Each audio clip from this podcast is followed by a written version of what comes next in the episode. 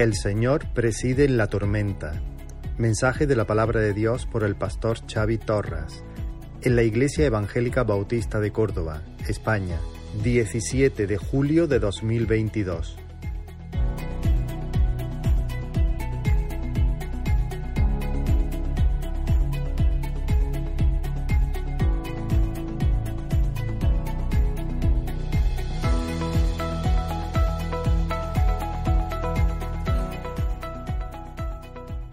Buenos días a todos, que el Señor os bendiga.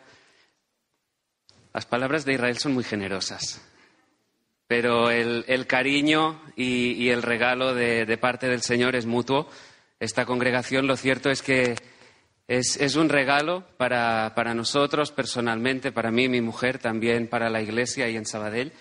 Y, es un regalo por lo que el Señor en, de esa manera que Él se pasea tan, tan hermosa ha ido haciendo, ¿no? Porque ahí veo los hermanos de Vitoria, a quienes, por cierto, conocimos eh, aquí, ¿no? Eh, a, través de, Aitor.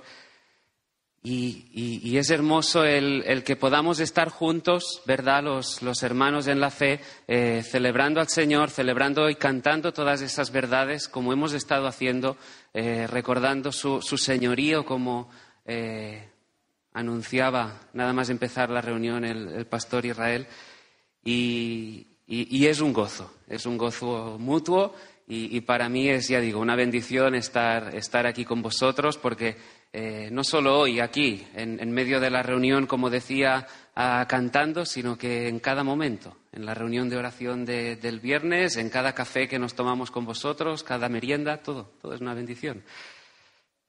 Así que yo os invitaría Ah, en este sentido yo quiero compartir, orando al Señor eh, acerca de, pidiéndole cuál era el pasaje que, debía transmitir, compartir hoy con la Iglesia, puso en mi corazón compartir un pasaje muy concreto eh, en base al cual a mí me ha estado ministrando de una manera especial, diría desde que me convertí, pero de una manera más particular, singular en este último año. Eh, un año en el que por varias causas ha habido dificultades, adversidades. Eh, el Señor ha estado ministrando y aún en esta última semana y, os lo quería compartir. Quisiera que me acompañarais, si queréis abrir la, escritura en, en Mateo capítulo 14. Vamos a leer del versículo 22 al 33.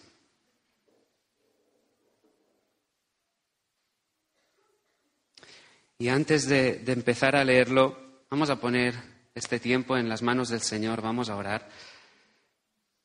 Señor, te damos las gracias.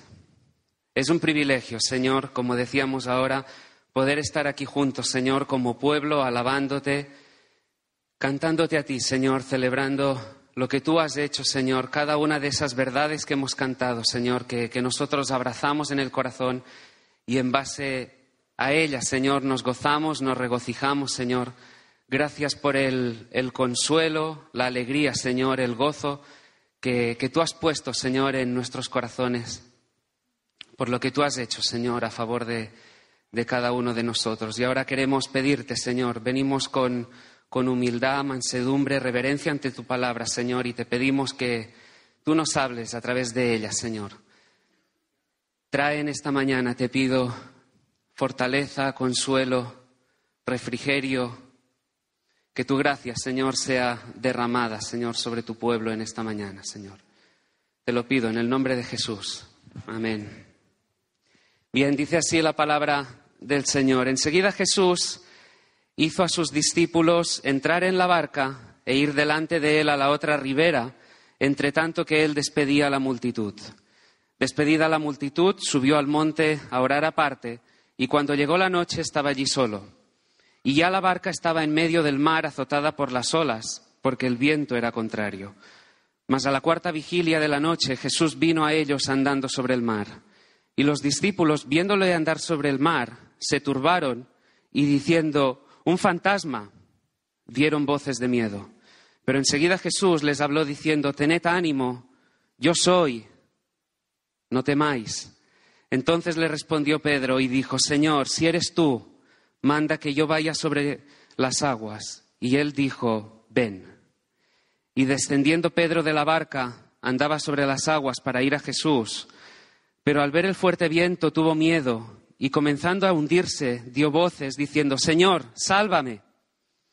Al momento Jesús, extendiendo la mano, asió de él y le dijo, Hombre de poca fe, ¿por qué dudaste?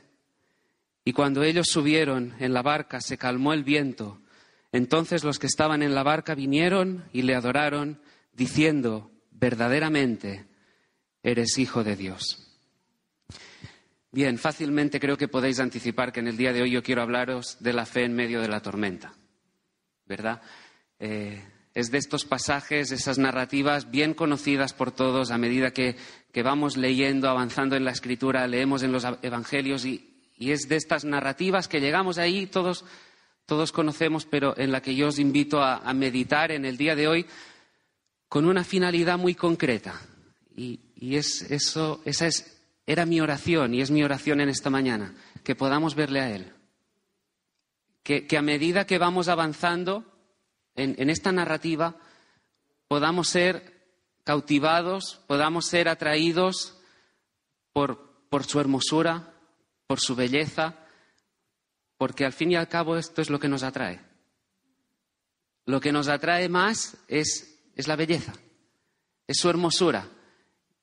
Y, por eso, de ahí que mi oración sea precisamente esa, que podamos verle a Él, que nuestra mirada no esté en nosotros, nuestra mirada no esté en nuestras fuerzas, sino que esté única y exclusivamente en Él.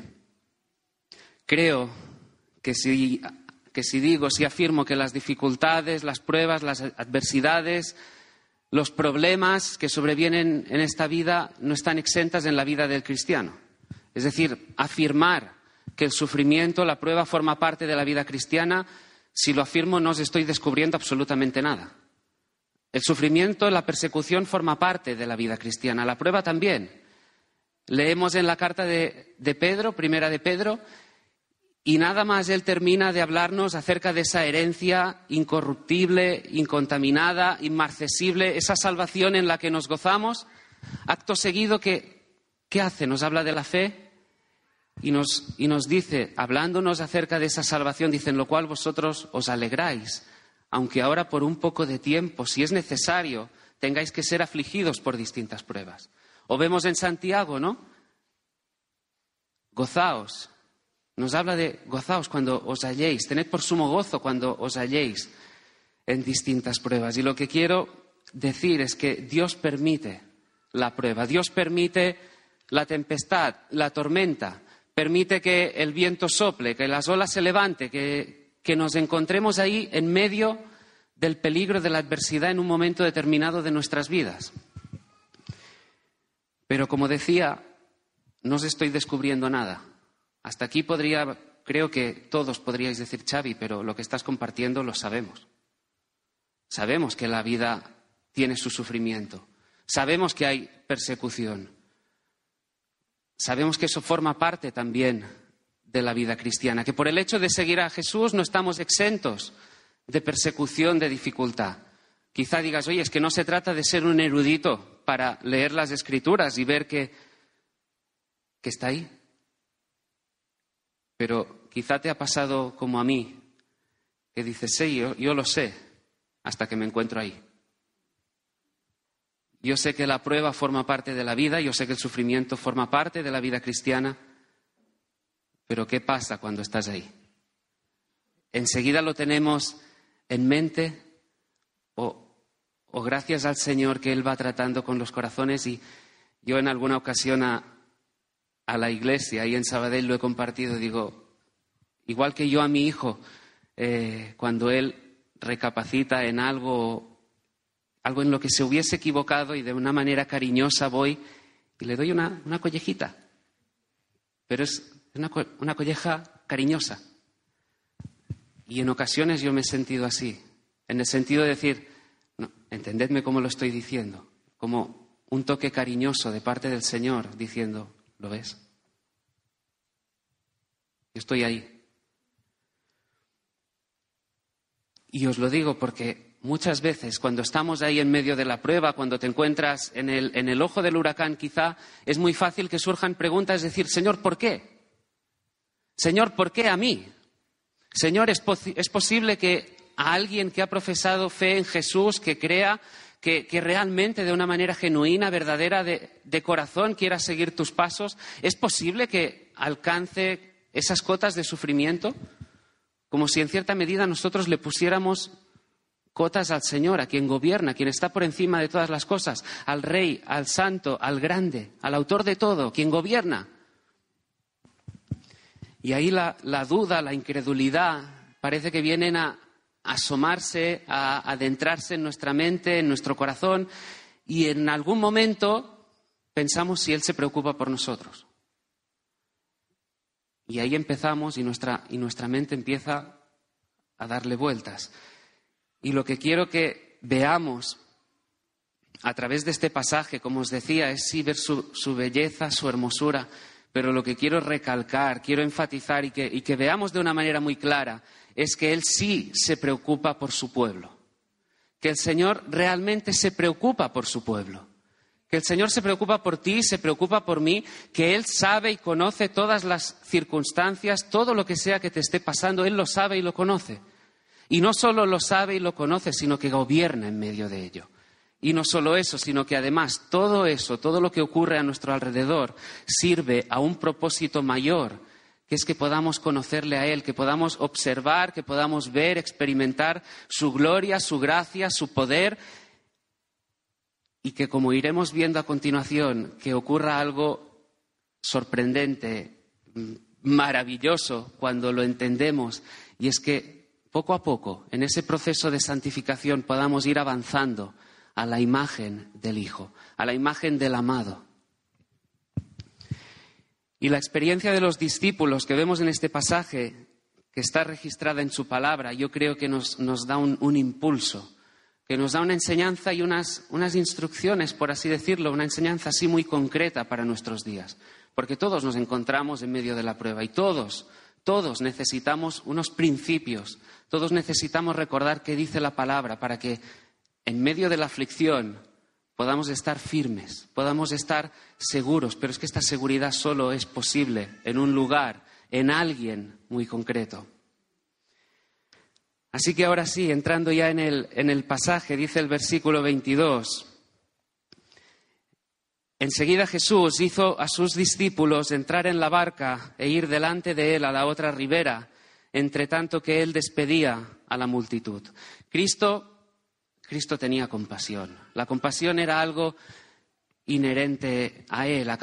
tenía una tierna compasión hacia todos aquellos que, le seguían, que querían pasar tiempo con él. Acababa de, estar compartiendo con, los discípulos, había sanado enfermos, acababa de obrar el milagro de alimentar a cinco mil con cinco panes y dos peces. Y nos dice el texto que inmediatamente después Jesús hizo que sus discípulos entrasen en la barca con un destino, la otra ribera. Fíjate que ahí Jesús no, no dice, y Jesús les sugirió que entrasen en la barca. No es un Jesús aconsejó que entrasen en esa embarcación, sino que Él hizo. Él los guió. Vemos ahí la, guía, vemos la, iniciativa que, que, el Señor toma a favor de su pueblo. y yo te pregunto, ¿no es eso lo que cada día seguro en oración le pides? No le estamos pidiendo cada día, Señor, guíame. Señor, tú eres mi pastor. Señor, enséñame tus caminos, encamíname. Enséñame tu palabra para que yo pueda andar en tu voluntad. Así que él tomó la, la iniciativa y él provocó que los discípulos entrasen en la barca y se dirigieran hacia la otra ribera. Y tendrían que pasar por alta mar. En primer lugar, para ellos había un destino. Como así, haciendo el paralelismo, sabemos que para nosotros también hay un destino. Hay una esperanza gloriosa, hay una herencia eterna que se nos ha prometido a aquellos que hemos venido en fe y en arrepentimiento, que hemos profesado fe en Jesús. Y, y no miramos única y exclusivamente lo que ocurre a nuestro alrededor, sino que miramos más allá. Sabemos que no todo acaba cuando el Señor disponga, sino que hay algo más. Hay una, hay una herencia, hay algo, hay algo más grande, como decíamos antes, una herencia incontaminada, incorruptible, inmarcesible, una salvación que aguardamos con, con gozo, que se nos ha prometido. Nos sabemos peregrinos en, en esa tierra, como leemos ahí en el autor de, Hebreos, que él escribe. Dice, aquella ciudad que tiene fundamentos, cuyo arquitecto y constructor es Dios, esa ciudad celestial. Pero entre tanto, entre tanto se dirigían a ese destino y iban a pasar por alta mar. Y como digo, y como decía, Jesús lo sabía. La fe de ellos, la fe de los discípulos iba a ser puesta a prueba. Como así también nosotros enfrentamos distintas pruebas. Y en todas y cada una de ellas, aunque no lo sepamos, aunque a veces sí, sí, aunque a veces nos preguntemos, Señor, ¿por qué? O no entendamos el momento, no, no alcancemos a dilucidar el sí, ¿por qué? Esa circunstancia que yo no esperaba ahora, porque eso ha venido a mi vida. Pero eso, ten por seguro que sirve sí y sí, y lo voy a repetir una y otra vez, a un propósito mayor, que nos podamos acercar a Él, que podamos ver su gloria, su majestad, su gracia, que, que realmente nos podamos deleitar en Él. Ahora, ¿qué ocurrió a continuación? Dice que despedida la multitud y encontrándose los discípulos en la barca, nos dicen los versículos 23 y 24, que Jesús subió al monte a orar aparte y cuando llegó la noche, estaba allí solo. Y ya la barca estaba en medio del mar, azotada por las olas, porque el viento era contrario.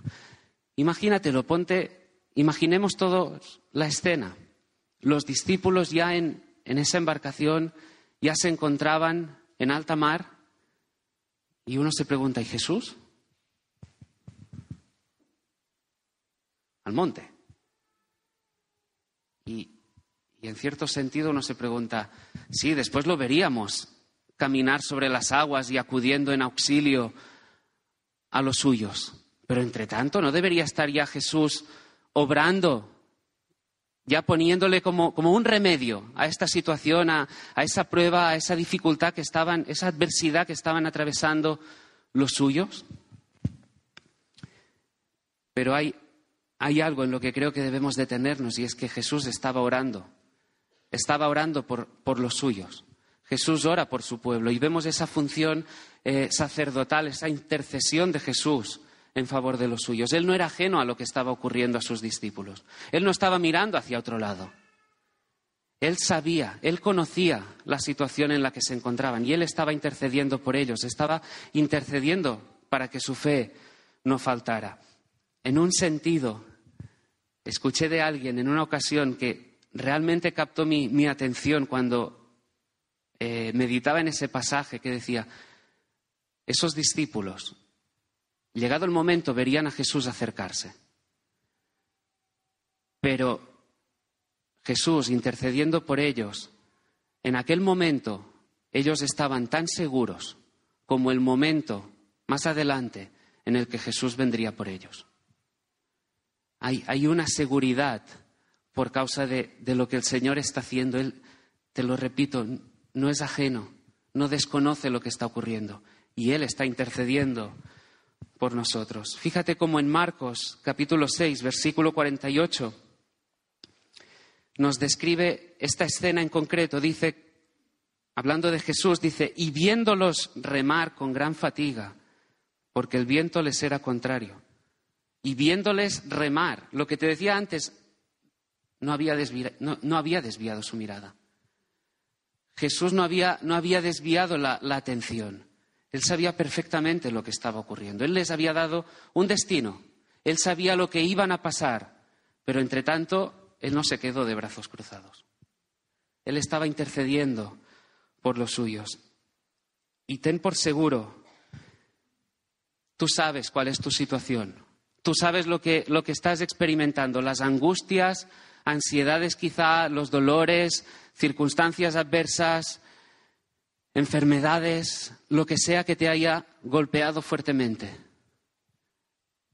ten por seguro que Jesús no es, que el Señor no es ajeno a esta situación, que Él intercede para que tu fe no falte. Y cómo no reflexionar sobre algo también muy necesario, un breve paréntesis quizá, cuando vemos a Jesús orando. Y es otra aplicación, creo, necesaria para nosotros, para nuestras días, y es la necesidad que tenemos de apartar un tiempo cada día para estar orando. En medio de todo el bullicio, en medio de todo el ruido que hay en nuestros días, toda la oferta que, que encontramos en esta sociedad, la, la rutina de cada día avanza a un ritmo frenético. Y ahí Sí y sí, tenemos que ejercitarnos, tenemos que tomar decisiones, eh, resoluciones fuertes, valientes y buscar un tiempo. Buscar al Señor. El comentarista Matthew Henry dice en el comentario bíblico, fíjate, la presente inopia espiritual y humana se debe en gran parte a que casi todos buscan la compañía y el bullicio del mundo como compensación engañosa del gran vacío que sienten en su interior. Permitidme que lo repita. La presente inopia espiritual y humana se debe en gran parte a que casi todos buscan la compañía y el bullicio del mundo como compensación engañosa del gran vacío que sienten en su interior. En nosotros hay un espacio, hay un espacio en el corazón que única y exclusivamente el Señor puede llenar. Alguien oraba aquí antes en el tiempo de alabanza. Fuimos creados para ti. Fuimos creados para ti, para alabarte, para, para adorarte. Y como hemos visto varias veces, nuestro corazón está inquieto. Nuestro corazón va, de, va saltando de un sitio al otro, va, dando bandazos hasta que realmente nos encontramos con Él. El corazón humano es, es insaciable en cierto sentido. Y hasta que no estamos de vida y, correctamente alineados con Él, vamos picoteando. Vamos de un lado al otro a ver qué nos satisface. Pensamos que si alcanzamos esto o aquello, ya seremos felices. ¿Y sabes qué pasa? Que muchas veces lo alcanzas. Muchas veces aquello que pensabas que te iba a dar la felicidad completa, que te iba a dar el motivo del gozo, que, que te iba a dar, que era tu razón de ser. Y cuando estás allí, te queda corto. Necesitas más. Necesitas más y necesitas correr otra vez y así vamos. Hasta que realmente nos paramos, nos detenemos y decir, hay que estar enfocados. Fíjate el Salmo 107, versículo 9, lo voy a leer en la nueva versión internacional, dice, Él apaga la sed del sediento y sacia con lo mejor al hambriento. Él sacia apaga la sed y sacia con lo mejor al hambriento. Así lo que hemos visto, el Señor estaba guiando a los suyos, está guiando a sus discípulos, nos está guiando también a nosotros. Él les había dado un destino, sabía lo que iban a atravesar, sabe perfectamente lo que tú estás pasando en el día de hoy y no desvió su mirada. Él está intercediendo por cada uno de nosotros. Y en medio de la tormenta, en medio de la aflicción, en medio de la prueba, cuando esta embarcación empezaría a dar bandazos, Él iba a obrar de una manera espectacular.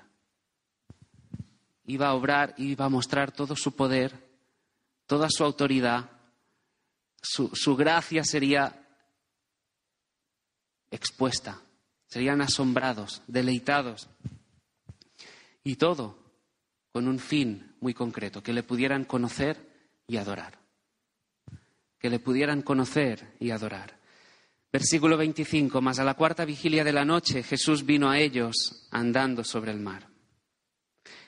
De nuevo, ponte, ponte en la escena.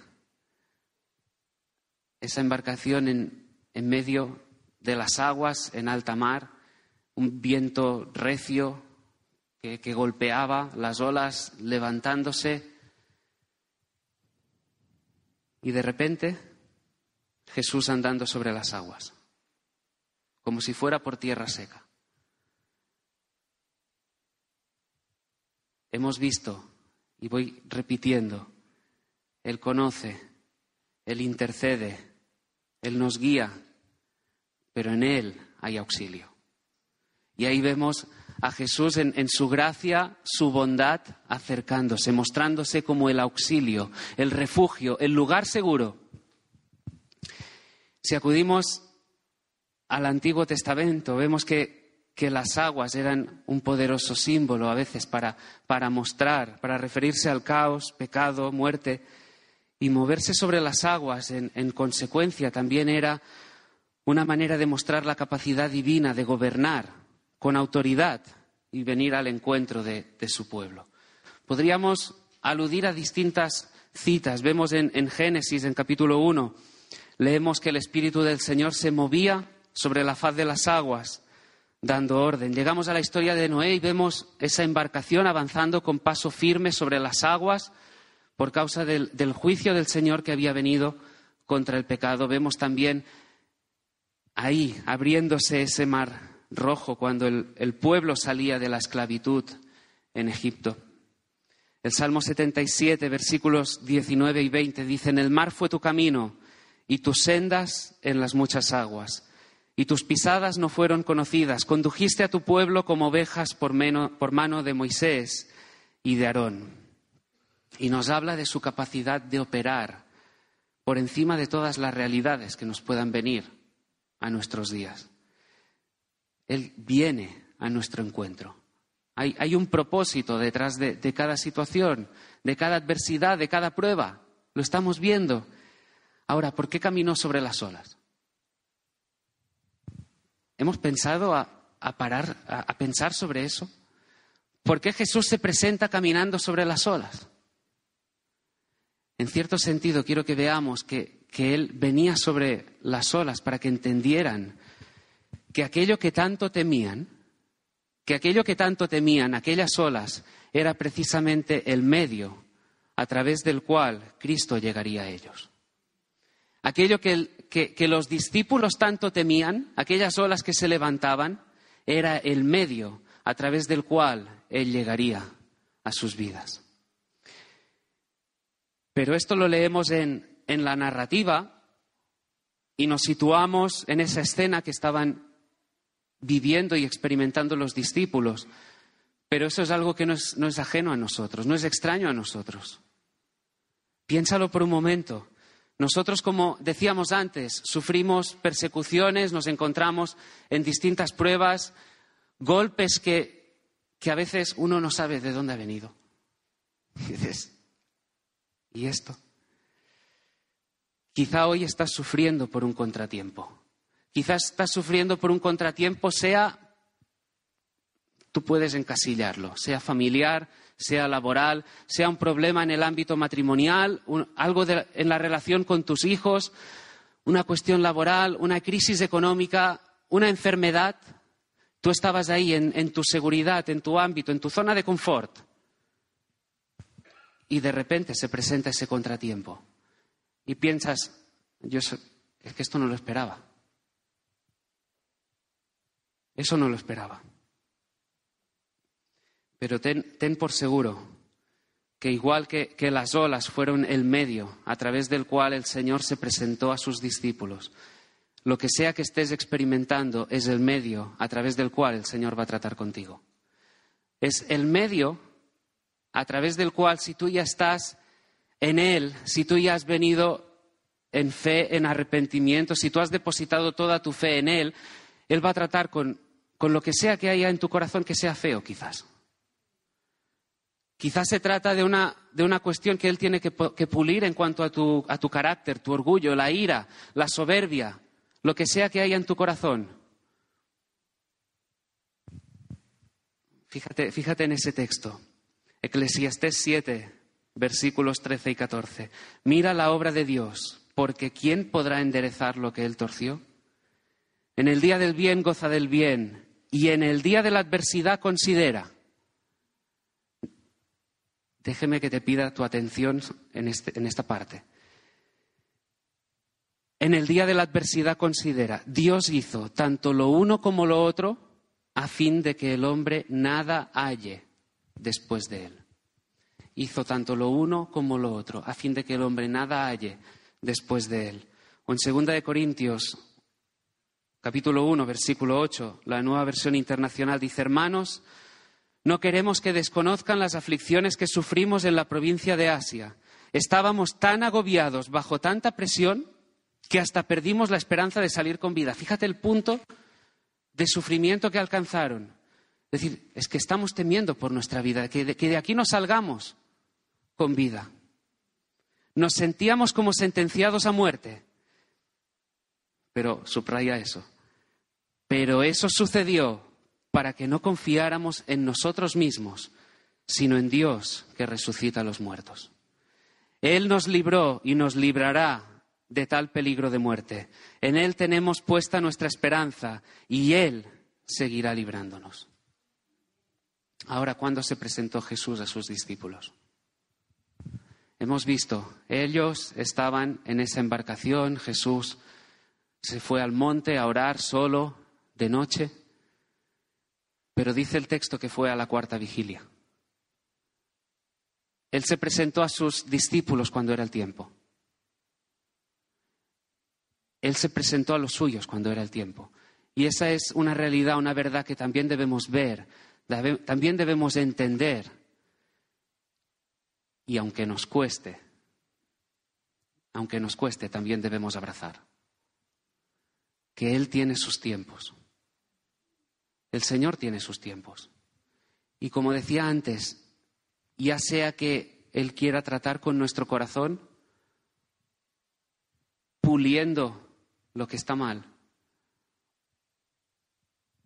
o para que de una manera hermosa, preciosa, gloriosa, llena de poder, irresistible, cuando tú no lo esperabas, cuando tú no lo estabas buscando, cuando estabas de espaldas a Él, sin buscarle, sin clamar a Él, sin buscarle una respuesta, Él te atraiga con su amor y te conceda el más y mejor regalo que puedas esperar en tu vida, que es la salvación. Las pruebas, ya te voy anticipando, ya sea que vengan a tratar contigo en tu corazón, ya sea que te vengan a traer salvación. Cristo llegó así a los discípulos a la cuarta vigilia. Y el propósito, recuerda, es que tengamos un conocimiento personal de Él. Que Él se manifieste de una manera poderosa en nuestras vidas, llena de gloria. Y esto es lo que más necesitas. Es lo que más necesitas tú y es lo que más necesito yo. Estar en sintonía día a día, con una comunión íntima con Él. Es lo que más necesitamos. Ahora Jesús se apareció a los discípulos andando sobre las aguas. ¿Y cuál fue la reacción de ellos? Versículo 26. Y los discípulos, viéndole andar sobre el mar, se turbaron diciendo, un fantasma. Un fantasma. Y dieron voces de miedo. ¿No te parece extraño? Aquellos mismos que acababan de estar con él horas antes, aquellos mismos que habían estado compartiendo un tiempo seguramente precioso con él, que habían visto a Jesús sanar enfermos, que, le habían visto obrar milagros.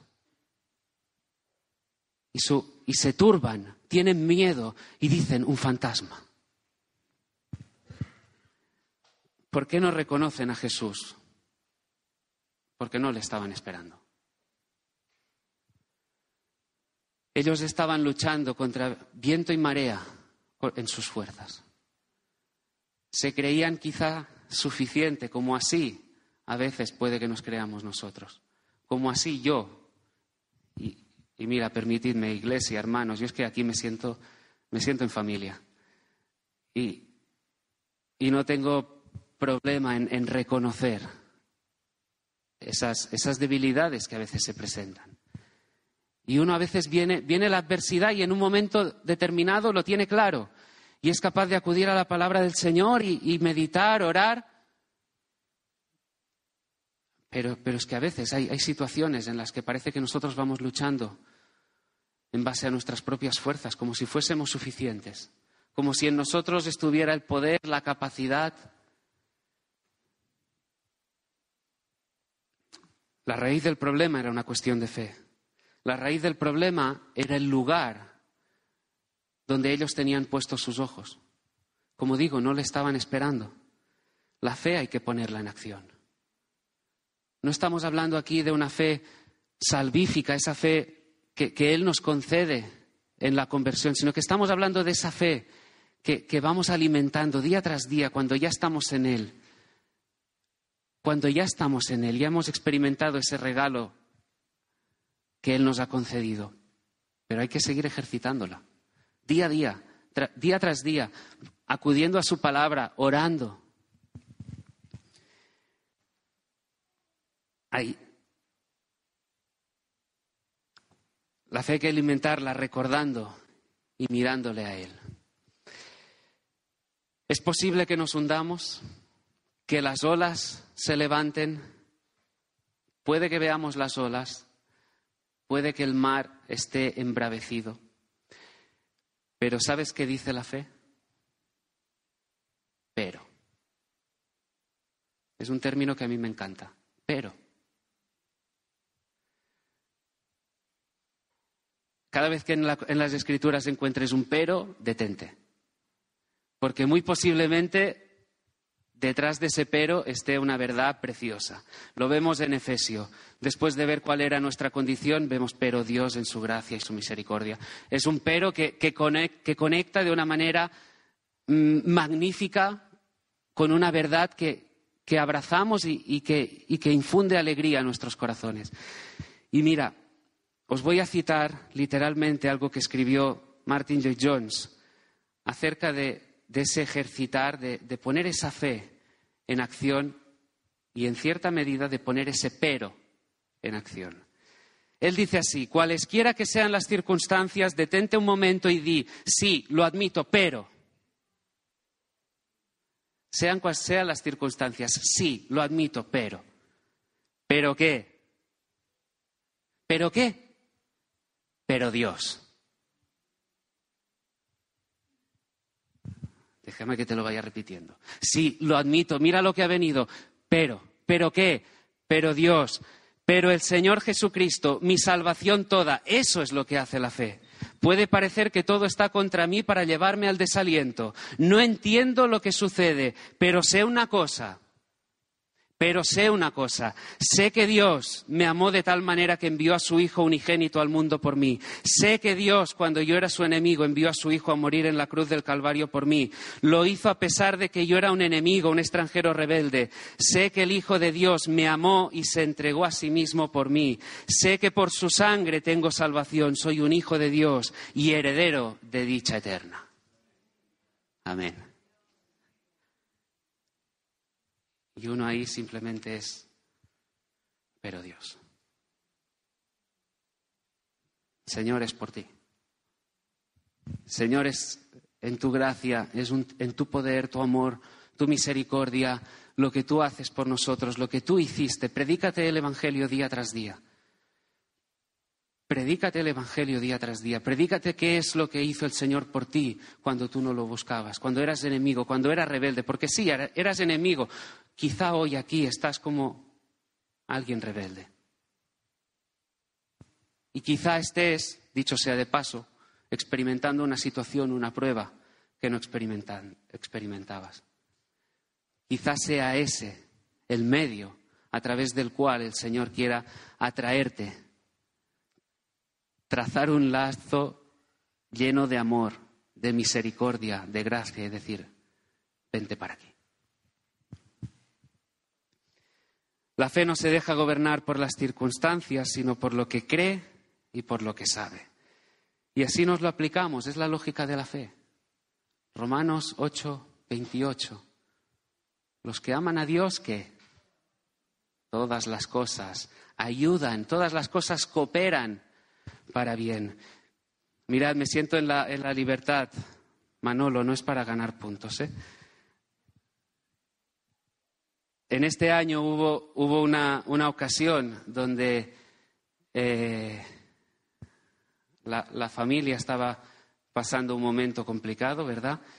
Y yo dije a mi mujer, voy, voy a llamar a, a Manolo y Mari Carmen a ver qué tal, cómo están. Cogí el teléfono, me subí a la habitación. Oye, Manolo, ¿qué tal? ¿Cómo estás? ¿Cómo, cómo lo estáis pasando? ¿Cómo? Y me dice, no sé si recuerdas la conversación, me dice, mira, Xavi, dice, es que yo cuando viene una adversidad, he entendido que no se trata de preguntar por qué, sino para qué. Yo recuerdo que bajé a la cocina y mi mujer me dice, ¿qué tal? ¿Cómo están? Yo dije, ¿qué cómo están?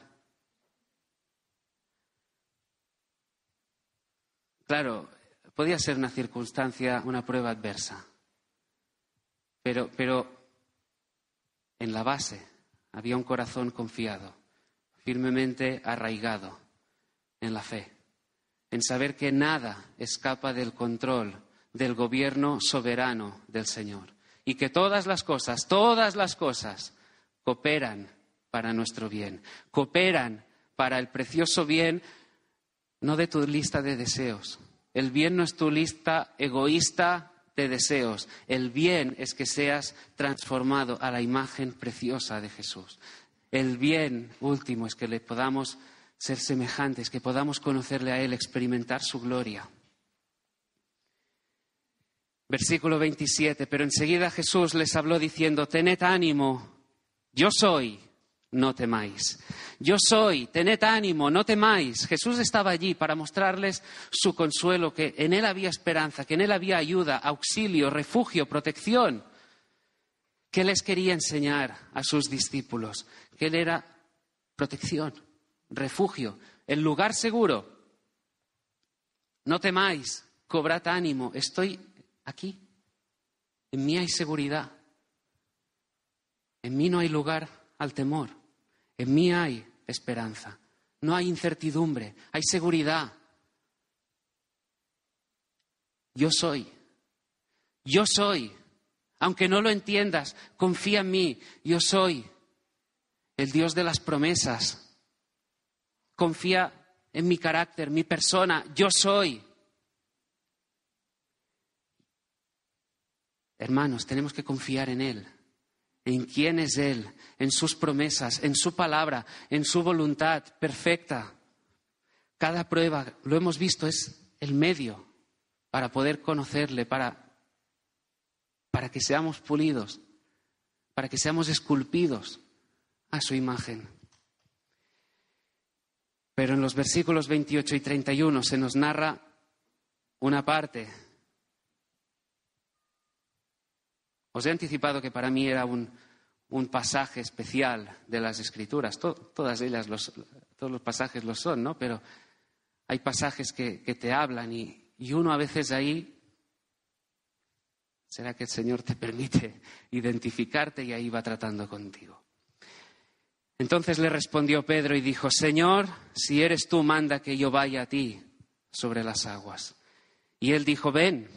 Y descendió Pedro de la barca. Andaba sobre las aguas para ir a Jesús, pero al ver el fuerte viento tuvo miedo y comenzando a hundirse dio voces diciendo, Señor, sálvame. Al momento Jesús, extendiendo la mano, asió de él y le dijo, hombre de poca fe, ¿por qué dudaste?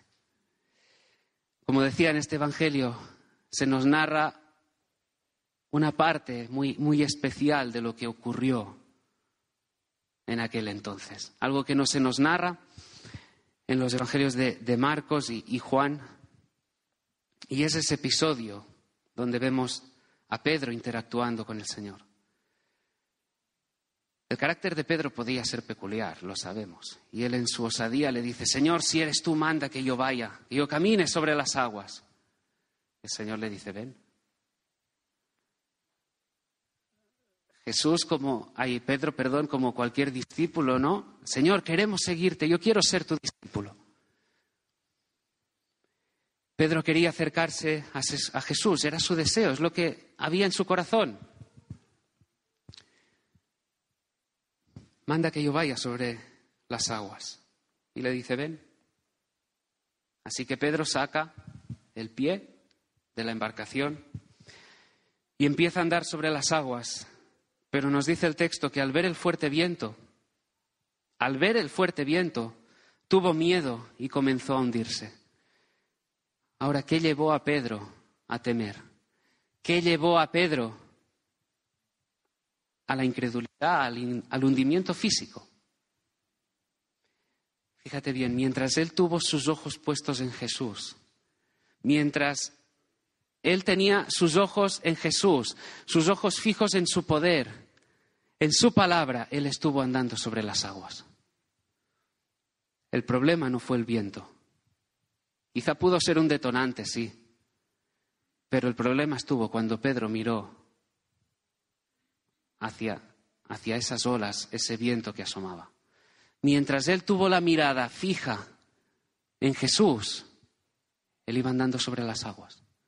Pero cuando desvió su mirada, cuando empezó a escuchar las fuertes ráfagas de viento, o lo que es lo mismo, cuando centró su mirada en las circunstancias que nos rodean, cuando centró su mirada en los problemas que van asomando, cuando dejó ser gobernado por todas las emociones, por las circunstancias, cuando no paró en un sentido y trató de discernir lo que estaba ocurriendo. Dicho de otra forma, cuando sacó a Jesús de la escena, cuando Jesús dejó de ser el protagonista en el sentido de estar mirándole a Él, y yo te pregunto, ¿puede que en algún momento hayamos sacado a Jesús de la escena? Cuando pasamos por según qué problemas, adversidades. ¿Estás siempre con un corazón firme, unos ojos que sí o sí siempre están con una mirada puesta en Él? Yo te lo he dicho antes, no tengo ningún problema en reconocer que yo en ocasiones también he mirado a otro lado y ahí uno se siente perdido. Os lo he dicho al principio, quería compartir, sentía de compartir con vosotros algo que el Señor realmente hubiese estado tratando conmigo. Y es mi oración que también pueda, pueda tratar con, cada uno, siga tratando a través de este pasaje. Y fue ahí, en ese preciso momento, que Él empezó a hundirse y entonces, que entonces él clamó a Jesús. Clamó al Salvador y Cristo vino a su encuentro. Y de igual forma que te he pedido, oye, ve, imaginándote cada escena, ve imaginándote cada momento que hemos ido viendo a lo largo de la narrativa, fíjate y, y mira con asombro el amor del Señor tendiendo esa mano, haciendo de Él y salvándolo. Es una, imagen que a mí realmente me, me capta toda, toda, la atención, algo que asombra. El, imaginar, ver, ver, al Señor tendiendo la mano y, y haciendo de nosotros es algo que asombra. Así que extendió su mano y salvó. Pedro clamó y el Señor estaba allí. Hombre de poca fe, ¿por qué dudaste? Hombre de poca fe, ¿por qué dudaste? Fíjate en estos pasajes. Salmo 25, versículo 1. A ti, oh Jehová, levantaré mi alma. Dios mío, en ti confío. Salmo 141, 8. Por tanto, a ti, oh Jehová, Señor, miran mis ojos. En ti he confiado. No desampares mi alma. Que nos sirvan esos textos que leemos en el libro de los Salmos para, para que nuestro corazón realmente y nuestros ojos estén mirándole a Él, que a lo largo de nuestra vida, en todos los caminos que, que seguimos, las decisiones que debemos tomar, no estemos mirando a nuestro alrededor, las circunstancias, que sean las circunstancias lo que nos gobiernan, sino que nuestra mirada esté puesta en Él. Esta experiencia, por supuesto, ayudaría a Pedro a conocer más del Señor. Como decía antes, todas las experiencias malas, en, un sentido en el sentido que sean difíciles, adversidades, sirven para tratar con nosotros. Nos llevan a confiar en Él, creer en sus promesas. Las tormentas nos humillan, las tormentas muchas veces nos humillan, nos aplastan, aplastan el orgullo que hay en nuestro corazón. Sí, el, orgullo necesita ser aplastado. Yo creo que seguiremos batallando contra el orgullo hasta que, hasta que muramos. alguien ya lo dijo, es de estos pecados con el que iremos batallando día tras día, el orgullo, que la soberbia también sea machacada. Piensa si quizá en el día de hoy sientes que te estás hundiendo. Y si es así, piensa si quizá es que estás tratando de, atravesar esa, ribera, de, batallar con, esas olas que se levantan en tus propias fuerzas, pensando que tú eres suficiente, pensando que tú eres capaz. No lo eres, ni tú ni yo. No lo somos. Somos incapaces, necesitamos al Señor. Le, necesitamos a Él. Baja ya del pedestal en el que, en el que consideres que estás. Hay un lugar que solo le corresponde a Él. Quizá estés sumido en un mar de idolatría. Quizá estés entregado a la idolatría, quizá tu, corazón esté puesto en cualquier cosa horrenda quizá que está ofreciendo este mundo. Lo hemos dicho al principio nada más empezar el mensaje. Hay mucha oferta en este mundo. Hay mucha oferta, quizá mejor podemos describirlo, horripilante, destructiva, que llena de amargura, de destrucción las vidas. Y sin embargo, los corazones entregados allí. Es tiempo de volver, es tiempo de arrepentirse, es tiempo de reconocer al Señor, Señor, perdóname, Señor, acude a Él de manera confiada. Es tiempo de volver, decir, Señor, mi corazón estaba allí, con dolor lo reconozco. Con dolor de, corazón reconozco que he apartado la mirada. Y Señor, me vuelvo a ti.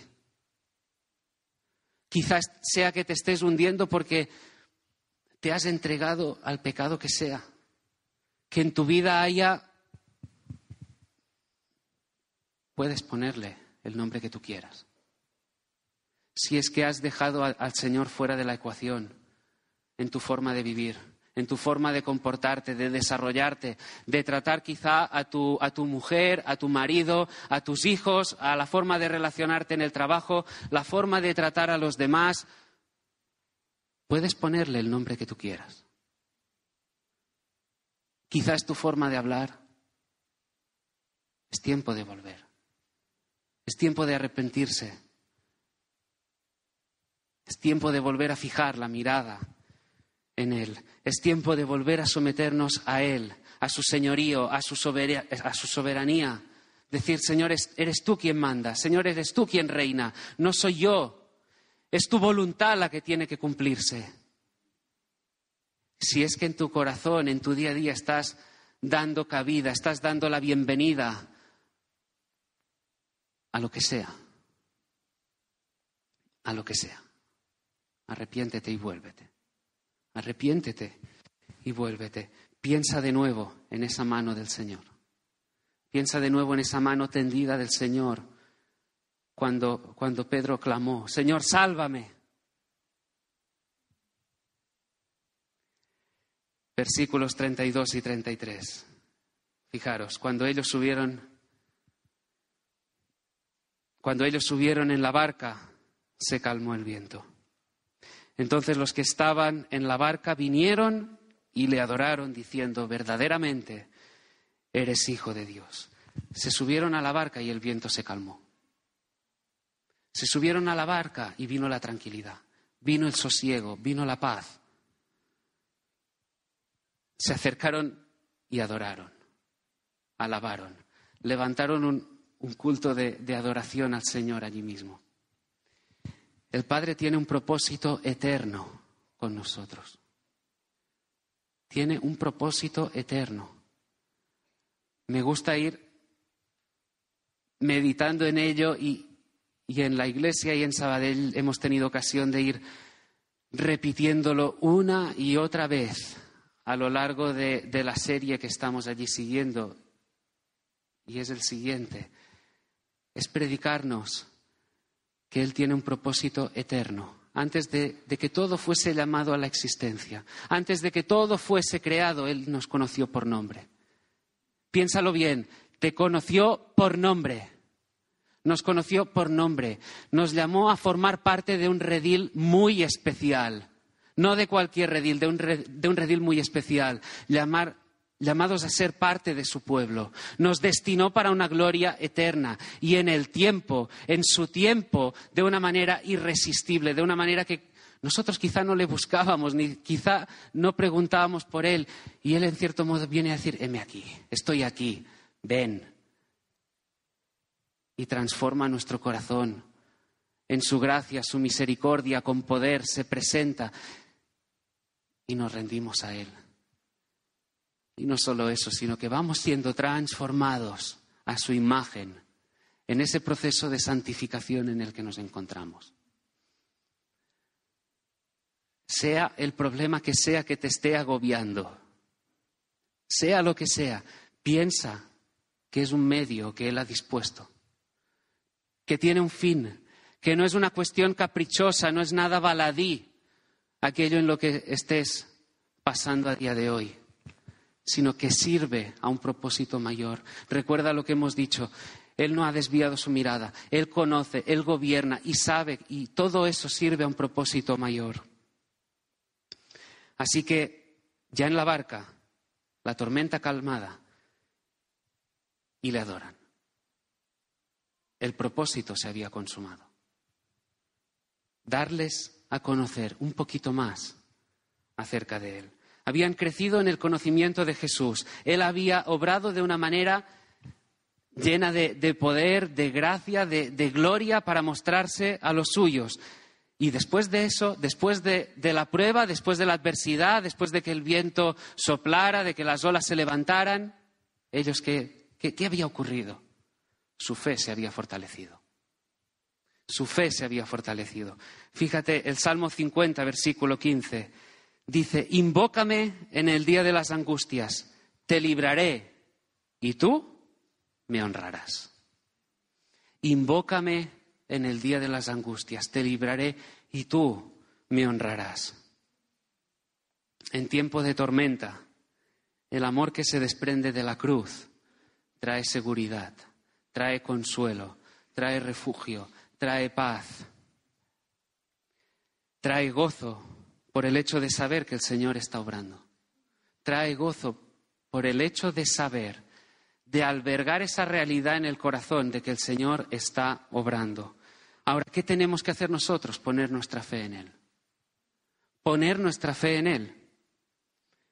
Pasamos toda suerte de tormentas, pasamos toda suerte de pruebas, de cualquier tipo. A veces pensamos que como lo que nosotros estamos viviendo nadie más.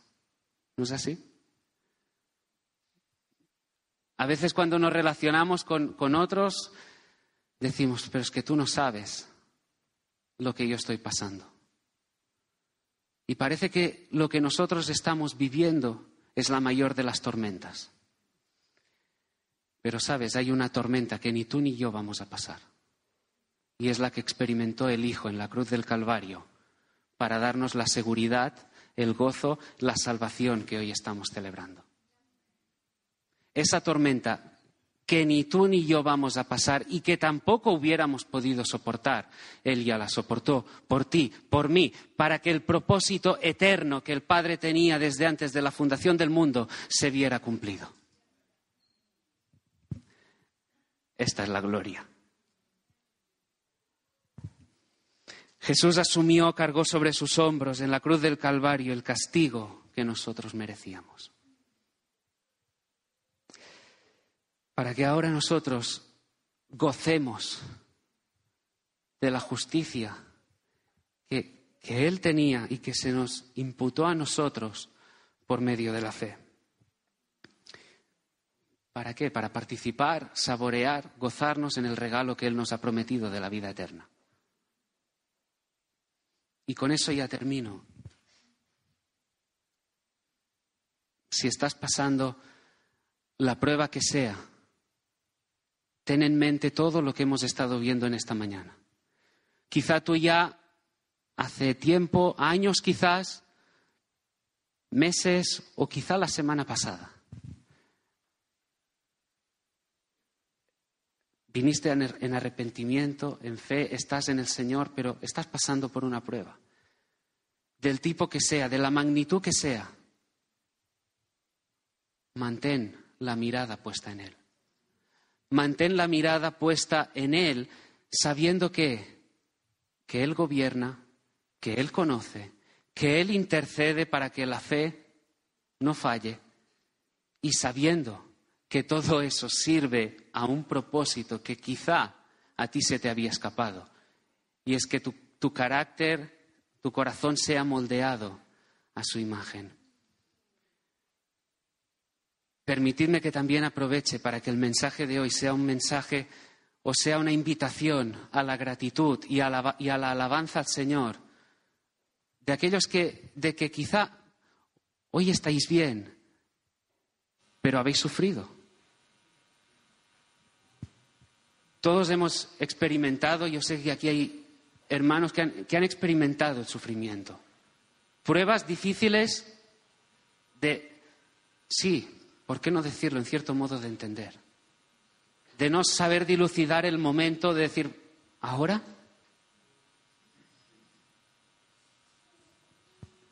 Pero pasado el tiempo, podemos mirar atrás.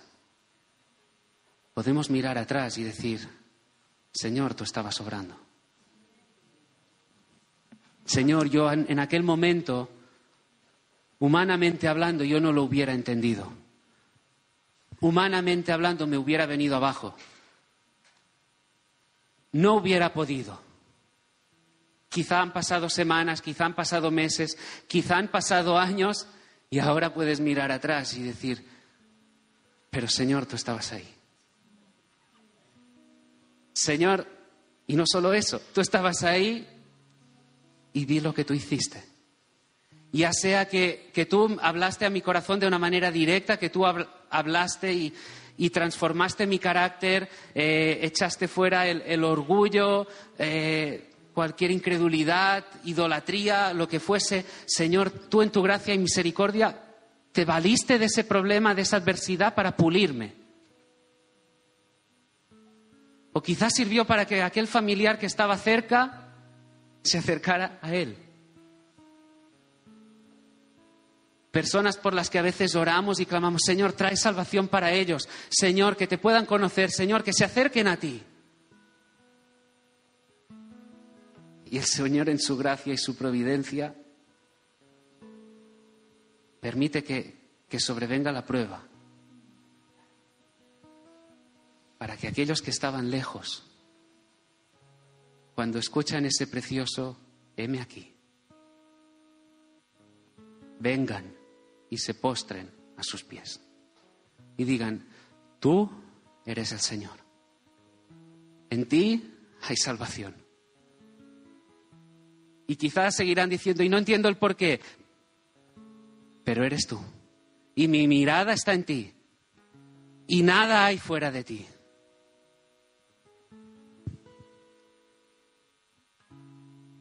Y no solo eso, también decía, quizá hay hoy aquí personas que quizá están viniendo de, visita, tratando de, de, conocer, escuchar un mensaje, o personas que quizá en algún momento puede que hagan como acto de presencia. Y, y en su vida, a su alrededor, haya circunstancias, como decíamos, difíciles que, que te golpean cuando menos lo esperabas. Que golpean cuando menos lo esperabas, en el momento que a nosotros nos parece el más inoportuno.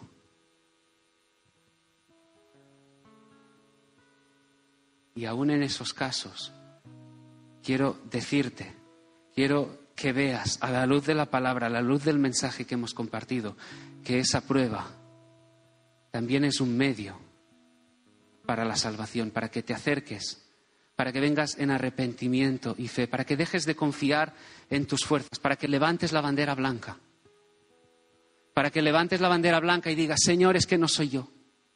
Señor, es que ya depongo mis fuerzas. Señor, eres tú.